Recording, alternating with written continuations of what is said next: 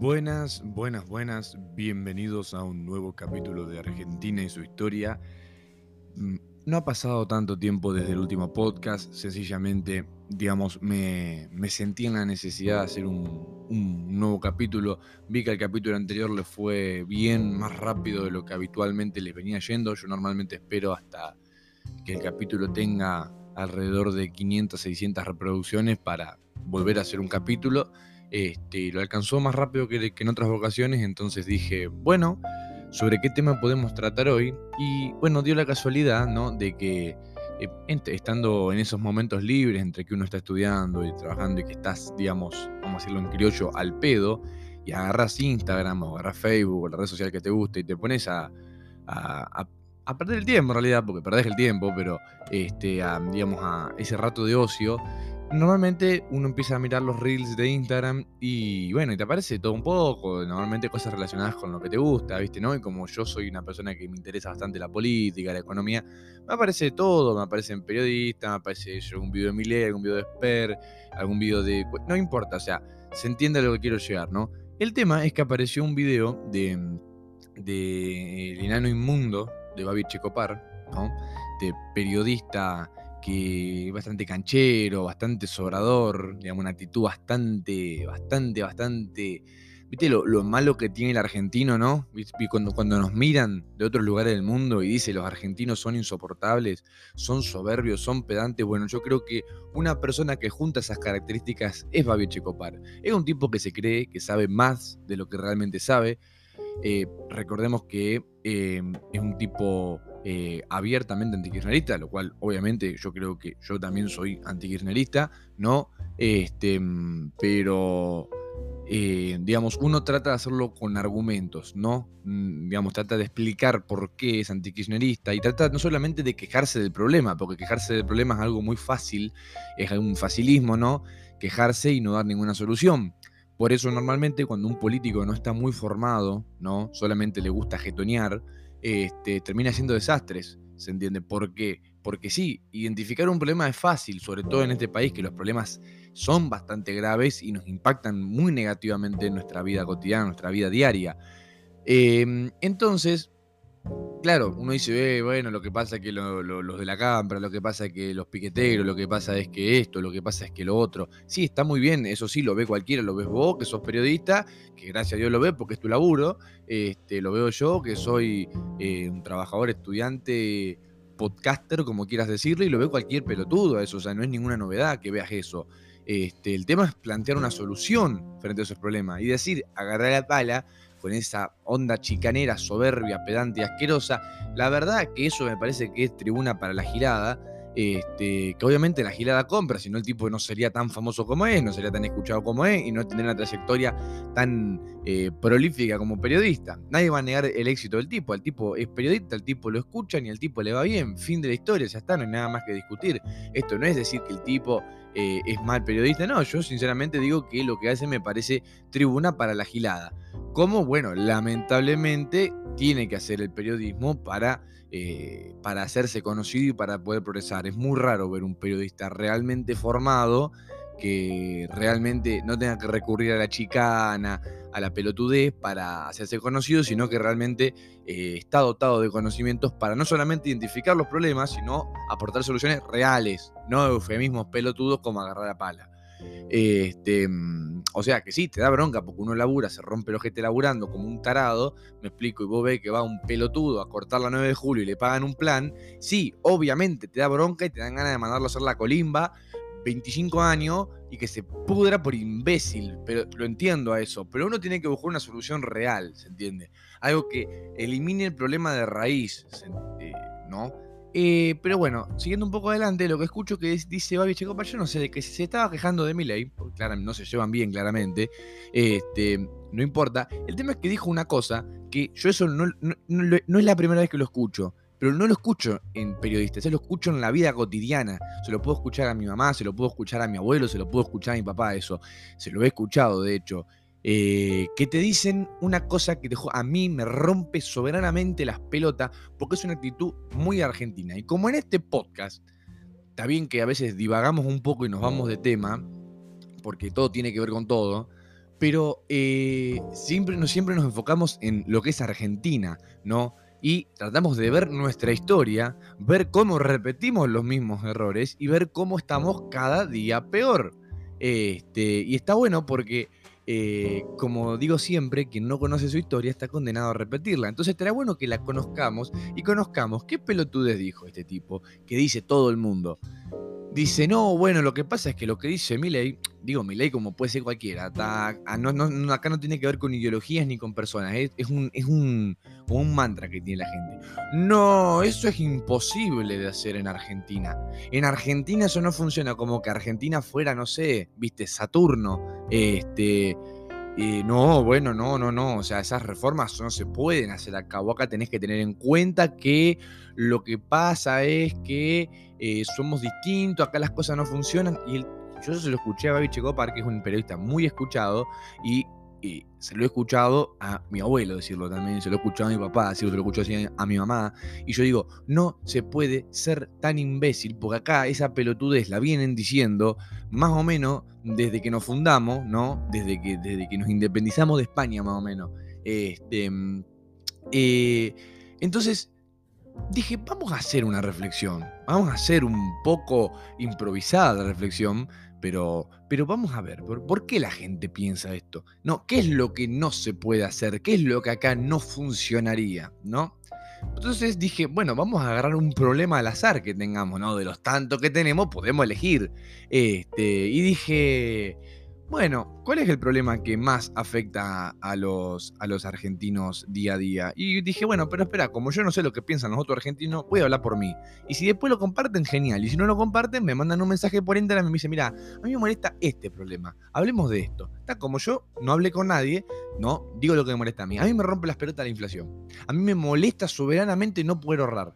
O sea, no poder ahorrar. Sí, uno se la rebusca mientras toma un mate,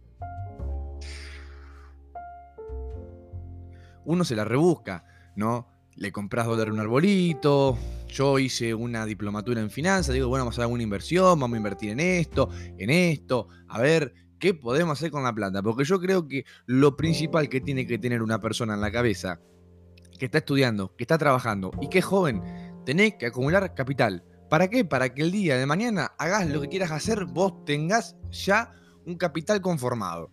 ¿No? Tengas un ahorro, tengas un auto, si no sé, sos, no sé, técnico en refrigeración, te puedas comprar tus herramientas y tengas tus herramientas para laburar y lo que sea, ¿se entiende? No, estamos hablando como una capital, puede ser plata, pueden ser herramientas, pueden ser una casa, puede ser un auto, puede ser lo que sea, ¿se entiende? Eh, mercadería, etcétera, etcétera, etcétera, no importa, ¿no? Entonces acá lo importante, ¿no? Que para poder conseguir todas esas cosas, Vos obviamente no te vas a gastar todo tu sueldo porque tenés que pagarte tu alquiler, tenés que pagar la comida, tenés que vivir, digamos. Entonces vos qué haces, empezás a guardar a poco. Ahora, en este país, ¿no? Digamos, sobre todo viendo, por ejemplo, lo que fue la inflación de marzo, 6,8% mensual, ¿no? Em, uno lo ve eso y se alarma, ¿no? ¿Viste? Ya decís, loco, eh, sacámelo un rato, ¿me entendés? O sea, yo desde que nací siempre hubo inflación en este país. Yo nací en el año 98 recién arrancado el año 98, estábamos en la convertibilidad todavía, pero como no me acuerdo de eso, desde que tengo uso de razón, siempre hay inflación, siempre los precios suben, siempre mis papás, me acuerdo, hablando de, mirá cómo subió esta cosa, mirá cómo subió esta otra. Y yo siempre, vos prendés un noticiero y lo que más se habla es de la inflación. Por eso dije, vamos a hablar de la inflación. Entonces dice, bueno, si seguimos la lógica de estas personas, dice, ¿por qué ocurre la inflación? Habría que entender. Bueno, un pelotudo podría venir y decirte, no, lo que pasa es que los malvados empresarios capitalistas quieren aumentar sus ganancias, entonces aumentan los precios de las cosas. Eso es una pelotudez, ¿se entiende? Una pelotudez porque está, digamos, si siguiéramos esa lógica, entonces entre más empresarios tuviese un país, ¿no? Habría más personas con ansias de ganar plata, por ende habría más inflación. Entonces agarremos un país súper productivo como Estados Unidos, por ejemplo, este, que tiene muchísimas más empresas que Argentina. ¿A vos te parece que Estados Unidos tiene más inflación que nosotros? No. Bueno, puede venir un pelotudo y decirme, no, bueno, lo que pasa es que Estados Unidos tiene, no sé, el dólar. Siempre hay un pelotudo que te dice alguna pelotudez así. Vamos a agarrar otro país, por ejemplo. Vamos a agarrar un, país nórdico. em, vamos a borrar, por ejemplo, Suecia. Suecia es una empresa que tiene empresas como Spotify, como IKEA, como Scania, como este, mm, eh, Ericsson, no sé, etcétera, etcétera, etcétera. Tiene muchas más empresas que Argentina, tiene un sector productivo mucho más grande que de Argentina. ¿A vos te parece que Suecia tenga más inflación que nosotros? No. Entonces no tiene nada que ver que un empresario quiera aumentar sus márgenes de ganancias. Sáquense esa pelotuda de la cabeza, eso no existe. Ahora, ¿qué es lo que podríamos usarlo, no? En criollo básico, que lo puede entender cualquiera. ¿Qué es la inflación? Y no parafraseemos a personas como Miley, usemos el cerebro nosotros, ¿no? Pensemos un poco. La idea acá no es repetir lo que dice una persona que nos cae bien, sino entender las cosas y poder explicárselo hasta un mono. Entonces entendámoslo de la siguiente manera. En la economía los recursos son finitos, es decir, son escasos y limitados. ¿Se entiende? Entonces, si a vos, siguiendo la lógica de que imprimir plata no genera inflación, entonces vos podrías imprimir infinita plata ¿se entiende?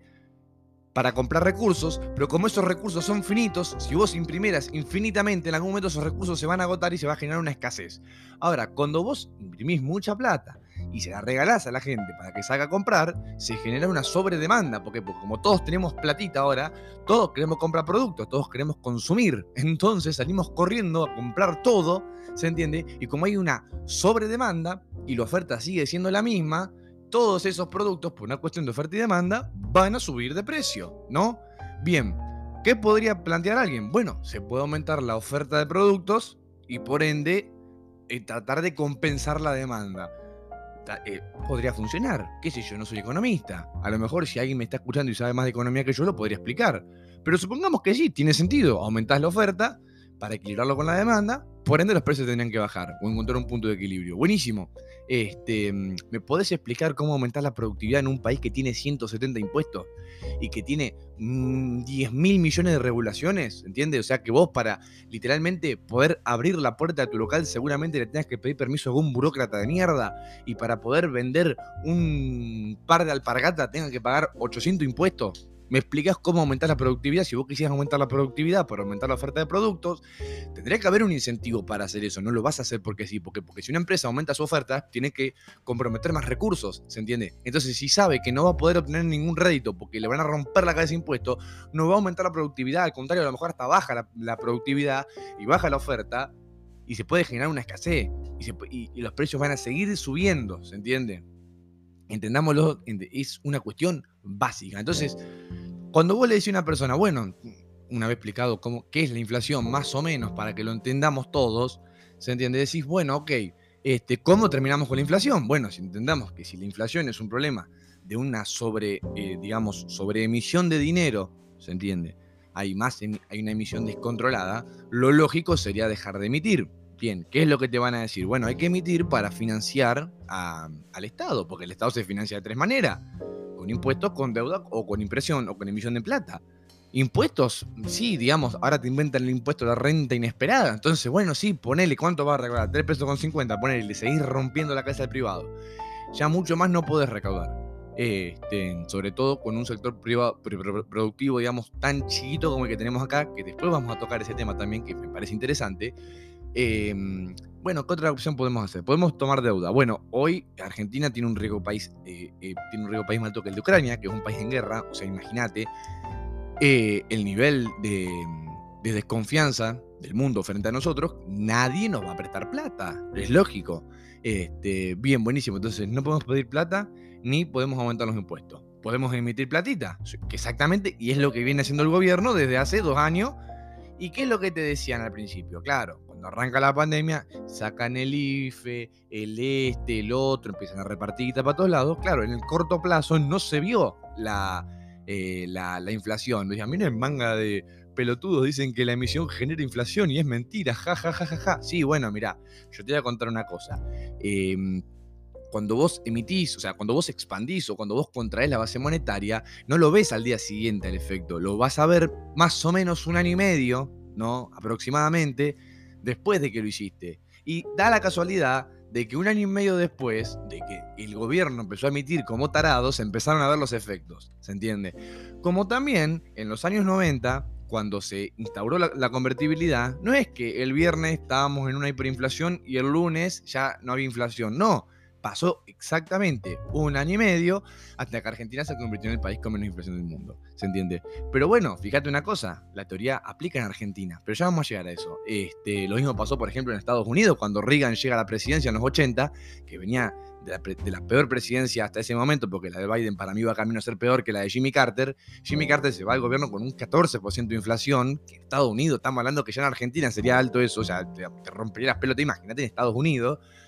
Eh, no, eh, y bueno, Reagan llegó, hace las reformas de la mano de Milton Friedman. Milton Friedman lo elogió a Reagan por lo que hizo. ¿Se entiende? Sí, estuvo un año con una recesión importante, con niveles altos de inflación, pero después de un año, un año y medio, se empezó a normalizar todo y Reagan se fue como uno de los mejores presidentes, si no el mejor presidente de la historia de Estados Unidos. ¿Entendés? No es casualidad. Sigamos. Entonces entendamos que en Argentina para combatir este problema lo que tendríamos que hacer sería dejar de emitir plata como unos infelices. Ahora, vos tenés que financiar un Estado gigantesco. Bueno, ¿qué podés hacer? Pues tenés que recortar ese Estado. Entonces ahí es cuando viene y te dice alguien, no, no, menta, pero eso en Argentina no aplica. Acá las cosas funcionan distinto. ¿Qué vas a hacer con todas las personas que dejan de cobrar eso? ¿Sí? Y son preguntas válidas, son preguntas sumamente válidas, ¿se entiende? ¿Por qué? Porque vos no es que vos decís, yo recorto el gasto público, sí, tenés que ver en qué lugar lo recortás. Porque si vos agarrás hoy, por más que sea inmoral que un piquetero esté cobrando un plan y sea una forreada total, si vos a esa gente le cortás los planes, esa gente se caga de hambre, te va a salir a saquear y te va a prender fuego, literalmente todo te va a prender fuego. Entonces yo no tocaría ahí para empezar. Eso lo puedes dejar para más adelante. Yo, para empezar, podríamos decir, mira, por ejemplo, por ejemplo, lo que eso dice mi ley, que yo sinceramente lo comparto, que la obra, pública. Sí, total. A ver, la obra pública, eso lo puede hacer un privado. Si sacar una ganancia. Una ruta, listo, tiene la concesión de los peajes por, no sé, 50 años, listo, ya está. O sea, ¿se entiende? No tiene por qué hacerlo el Estado, porque aparte, decíamos, no podemos ser tan ingenuos de pensar sinceramente que nadie va a estar afanando guita ahí. Entonces ya ahí recortaste un poco de gasto. Y después agarras y no sé, este... Eh, podés recortar los puestos a los asesores, infinitos asesores que tienen todos los empleados públicos. ¿Se entiende? Y empezar a buscar todo lo que no sea gasto necesario y poner las cuentas en orden. Cuando vos le planteas a una persona, se horroriza. Personas como vos y Checopar, no, bueno, guacho, eso en Argentina no aplica. Y no, en Argentina no aplica. No, en Argentina aplica. ¿Me entendés? Lo que pasa es que a lo mejor gente como vos es tan boluda, ¿me entendés? Que se niega a entender y se niega a aceptar que las cosas son así, ¿se entiende? Y todos te dicen, bueno, sí, pero vas a generar un problema. Sí, obviamente, vas a generar un problema en el corto plazo, pero en el largo plazo vas a estar mejor. Ahora, vos sinceramente preferirías quedarte como estás hoy. Vos sinceramente hoy pensás que alguien vive bien acá, ¿se entiende? Alguien acá quiere seguir viviendo así. Porque no hay futuro si seguimos viviendo así. No hay futuro en algún momento. En algún momento va a reventar definitivamente esto.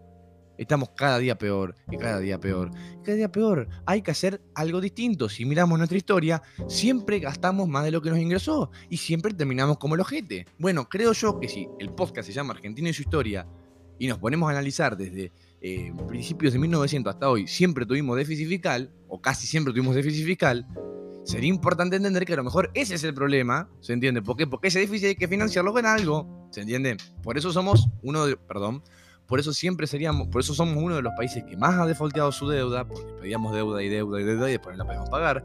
Por eso somos uno de los países, un país muy pobre, ¿por qué? Porque tenemos un sector privado que es el que genera la riqueza, chiquito, raquítico, minúsculo, ahorcado con los impuestos, ¿entiende? Todo a causa de que hay que financiar el gasto público, este, lo cual genera empleo de, empleos de mierda, salarios bajos, etcétera, etcétera, etcétera. Y después tenemos la, emisión para financiar ese déficit fiscal y por eso, desde que yo tengo memoria, en Argentina tenemos siempre problemas de inflación. Tuvimos problemas de inflación en la década del 40, en la década del 50, en la década del 60, del 70, del 80, de una hiperinflación atómica, ¿me entendés? En los 90 Fíjate que fue uno de los periodos en los cuales no hubo emisión monetaria y no hubo inflación, no es casualidad. Y después volvimos a lo mismo, y volvimos a lo mismo, y hoy estamos en lo mismo. Entonces, viejo, sinceramente, las personas más grandes, yo les digo sobre todo que escuchan esto, no vengan a decir esas cosas no se pueden hacer. No se trata de si se puede o no se puede hacer. Hay que hacerlo y punto. A ver, piénsenlo con un ejemplo mucho más extremo. O sea, imagínense en, no sé, en, cuando se discutía si abolir el esclavismo o no ¿Me entendés? No, bueno, así vivimos siempre. ¿Cómo vas a poder esclavismo? No se puede hacer. No se trata de si se puede o no se puede. Es se tiene que hacer y punto. Si no, no hay futuro. ¿Se entiende? Entonces, en ese momento, en el caso del esclavismo, si vos querés libertad, tenés que, tenés que abolir el esclavismo y tenés que darle derecho a estas personas. Son personas también. ¿Se entiende? Eh, es importante creo yo. Es sumamente importante entender esto. ¿Por qué? Porque si no, no vamos a solucionar nunca el problema. Vamos a seguir siempre igual que ahora. ¿Me explico? Lo mismo que cuando dicen el capitalismo es malo. Viejo, el capitalismo te da un montón de facilidades que no te las va a dar el socialismo. ¿Se entiende? No se importa si te gusta o no te gusta. Acá lo que importa es la evidencia empírica, es un sistema más productivo. ¿Se entiende? Y es más, hasta las personas que les gusta el estado de bienestar y que te ponen como ejemplo los países nórdicos, son países este, que, que, se, que se ocupan de gasto social y esto y esto. Sí, sí, es verdad. Me explico, Canadá también, Australia también, Nueva Zelanda también. Ahora, ¿vos sabés lo que tienen en común los nórdicos, Canadá, Nueva Zelanda y Australia?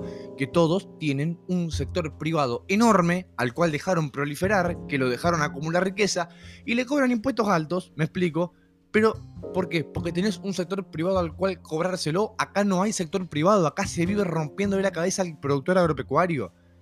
Y cada vez se exporta menos. Y cada vez se produce menos. Y cada vez hay menos oferta para el mercado interno. También por eso suben los precios, ¿entiende? O sea, es sentido común. O sea, ¿me explico? Es sentido común. Lo que se hizo en el resto del mundo para eliminar la inflación se puede hacer acá. Ojalá que todos lo entendamos y ojalá que al momento de agarrar una boleta, ponerla en un sobre y votar, se vote por la persona, ¿no?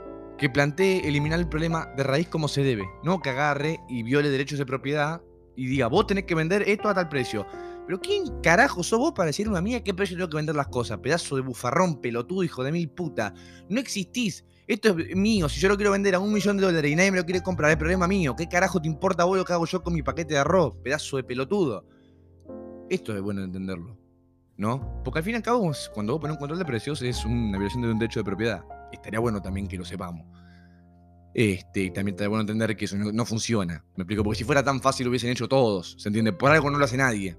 ¿Se entiende? Es por algo. Copiémosle de última, si somos bastante idiotas para hacerlo por voluntad propia, por lo menos copiémosle a los que han solucionado los problemas. Con esto, con este podcast, uy, perdón, con este podcast relámpago me despido el día de hoy cualquier comentario, cualquier mensaje, cualquier aporte, cualquier cosa sobre la que quieran hablar, recibo muy bien sus mensajes. He recibido algunos mensajes esta semana y los he contestado. Este, y está bueno que te, motiva a seguir, te motiva a seguir haciendo este tipo de cosas. Así que les mando un saludo muy grande. Esto fue Argentina en su historia.